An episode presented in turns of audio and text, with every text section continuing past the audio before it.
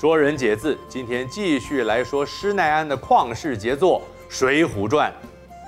托塔天王晁盖是梁山第一把交椅。托塔天王不是哪吒老爸李靖吗？那是另外一部小说里的托塔天王。《水浒传》第十八、十九回描写晁盖等人上梁山的始末。晁盖出身于富户，原来是小村庄的村长，仗义疏财。他结交天下好汉，来投靠者一律收留。结识刘唐、吴用、晁盖和吴用等人智取生辰纲，在黄泥岗劫取要送给贪官蔡京的生日礼物，被官府通缉。幸而当时担任押司的宋江通风报信，晁盖等人才能够顺利逃脱。无处可去，只好投奔梁山。官兵追到，见湖上尽是茫茫芦草，几人划着小船去探路，不料经此一去不回。带头的官长迟迟等不到人回来，决定亲自查看。哎，在此不着边际，怎生奈何？我徐勇自去走一遭。不料就中了埋伏，双耳都被割掉了。那比范谷还厉害。哇！你美术史念得挺好的，范谷才割一只，他割两只，哎，就是啊，不着边际。书中指的是身处四边不着岸的湖泊里，不知如何是好，演变为言论空泛，想法不切实际。《水浒传》书中所写的众多好汉，大多都是不得已落草为寇，被逼上梁山，对腐败的势力有意批判。书里有官逼民反的无奈，替天行道的正义，最后受朝廷招安，则表现了旧有的忠君思想。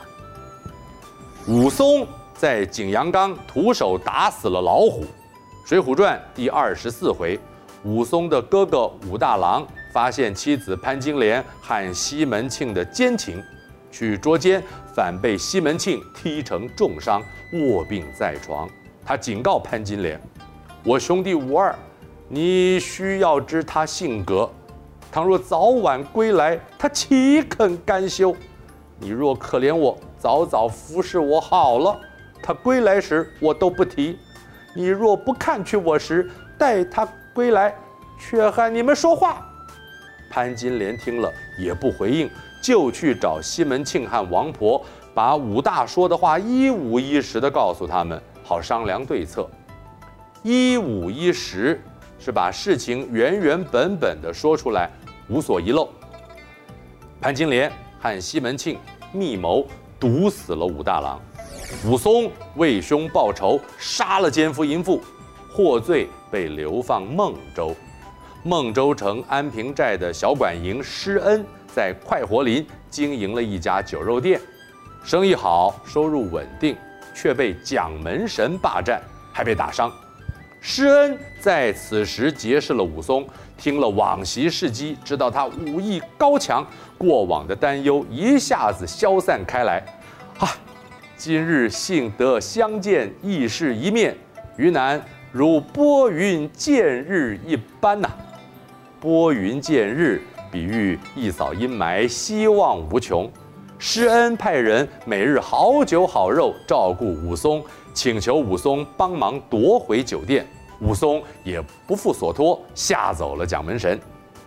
后来蒋门神勾结张都监，合谋陷害武松。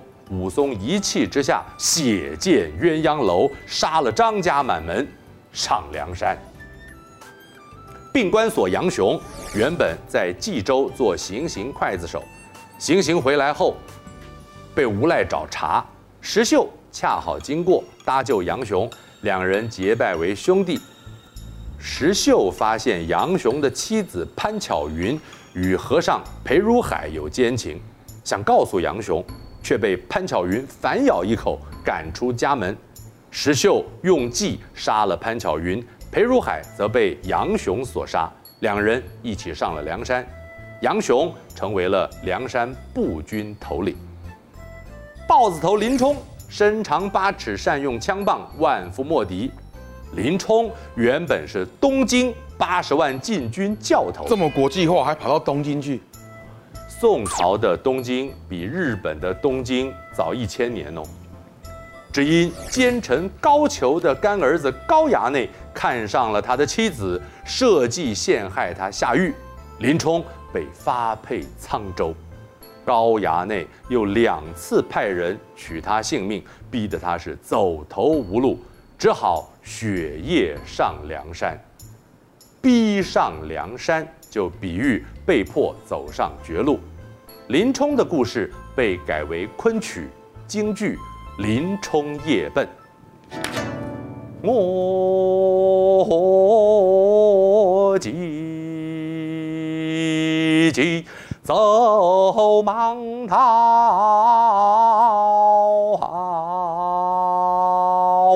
顾不得忠和孝。